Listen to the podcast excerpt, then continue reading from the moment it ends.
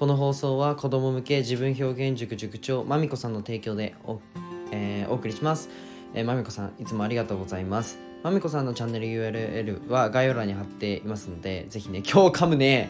今日めちゃくちゃ噛みますね。はい。まみこさんのチャンネル URL は概要欄に貼っていますのでぜひあのポチってみてください。えっとこの放送をね聞く前にぜひねまみこさんねまみこさんのチャンネルに行ってフォローしてください。はいじゃあおはようございます。えっ、と、世界一の医療施設を作ることを目的に事業をいくつかやりつつ、看護師もやってるひじりです。えっと、このラジオはね、うんと、僕割と早口で喋ってるんですけど、うんと、1.2倍速で聞くといい感じに聞けるので、1.2倍速で左下かな？ポチってみるのをおすすめします。あとなんか時間がない方は後で見る保存ボタンもあるのであの押してみてください。で今日のテーマは社会の常識というテーマで話していこうと思います。社会の常識ってテーマを21歳で話すのがあのマジでおこがましいんですけどあのかなりねちょっと熱量上がっちゃうと思うのであのー、音量一つ下げて聞くのをおすすめします。まあ今日はね、あの残酷で優しい社会の常識という内容でお話をするんですけど、なんか若干テーマふわふわしてる感じなんですけどでなんかうーんって思う方多いと思うんですよ。でもゴリゴリ論理的に話していきたいと思うのでもうほんと感情に乗っちゃうと思うので音量一つ下げて聞いてみてください。なんかえっと仕事頑張ったとかまあこれだけ頑張ったよとかいう仕事で言う人っていますよね。なんか僕も仕事頑張ったとは言うんですよ。ただマジで数字が追いついてないのに頑張ったっていう人いませんか？あのギクってした人がいたら申し訳ないです。でも超数字交えて論理的に喋るのでぜひ最後まで聞いてほしいです。あのえって思うこともあると思うので,、うん、で数字っていうのは、まあ、与えられた仕事時間をやるのではなくて会社の売上ベースで考えろっていうことですね。仕事っていうのは。で例えば、えっと、飲食店で5時間営業してますと。ちょっとイメージしてください。飲食店。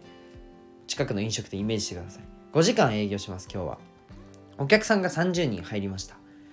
で客単価が2000円で売り上げが、えー、お客さんが30人で客単価が2000円だと売り上げが、えっと、6万円でしたと。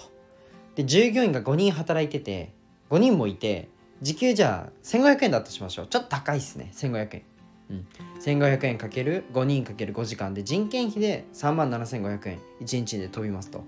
さらに食材家賃電気代水道代全てもろもろ計算すると、まあ、こんなに綺麗にいきませんが、まあ、1日で割ると2500円だったとしましょう。ちょっと安いかも。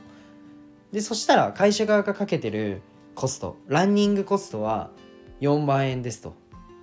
覚えておいてください。4万円ですと。ランニングコストがね。でさらに初期投資で、まあ、食器テーブルキッチン最近なんかレジ高いらしいですね。まあ、レジもろもろ全てで、まあ、450万ぐらいかかるとしましょう。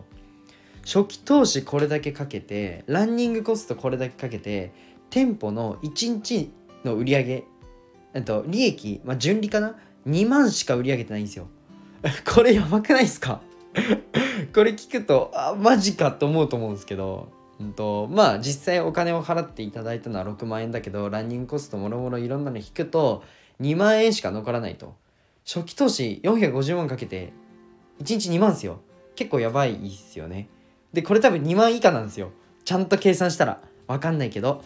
ってなった時にえじゃあ従業員は「あ今日も頑張ったね」いや今日も疲れた頑張った。いっぱい料理作った。いっぱいお客さんと話した。で終わるのか終わるのってどう思いますか？っていうのが今日のテーマなんですよ。かなりね残酷な話をしてると思います。もしかしたら普通に働いてるだけだと赤字を生んでる僕ってもしかして赤字踏んでんのかな？私って赤字なのかな？っていう方いると思います。でちなみにこれデータであるんでちなみに67%の中小企業が赤字なんですよ。これやばくないですか？やばいですよね。もうね頑張ったとかなんか達成感とかもうぶっちゃけどうでもよくてもうお客さんが満足できたかサービスが届いたのか売り上げを立てられてるのかもうそれが全てだと思うんですよ。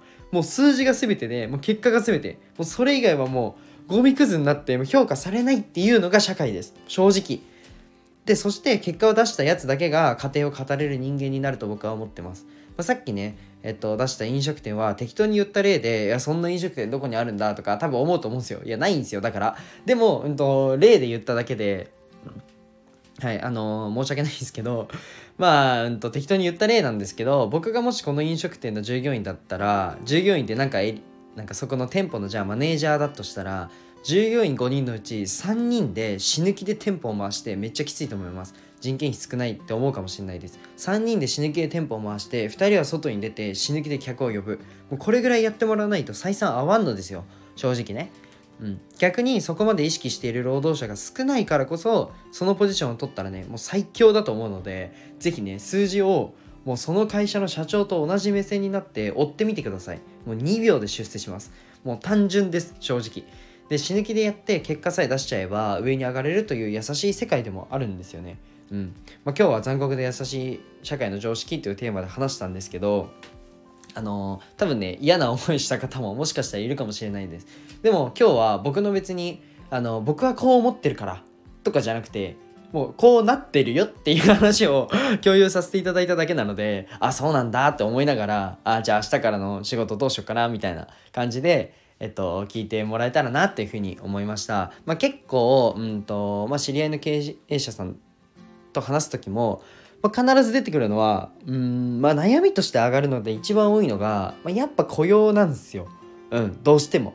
雇用でまあ社員に言ってもうーんあんまりだったとかがやっぱり多いのでそこはなんかうんお互いがいやこの社長はって思うのとこの社員はって思う関係だとなんか嫌じゃないですか。だからんとお互い死ぬ気で頑張れば多分お互い幸せだと思うのでそっちを選んだ方がいいんじゃないかなっていうふうに思ったので今日話しました。で最後に一つお知らせをさせてください。今音声の無料の SNS コンサルをやってます。まあ音声 SNS どうやって伸ばすのとかどうやってマネタイズするのっていうのをね無料で学びたい方はぜひご連絡ください。じゃあ今日はこの辺で終わりたいと思います。じゃあバイバイ。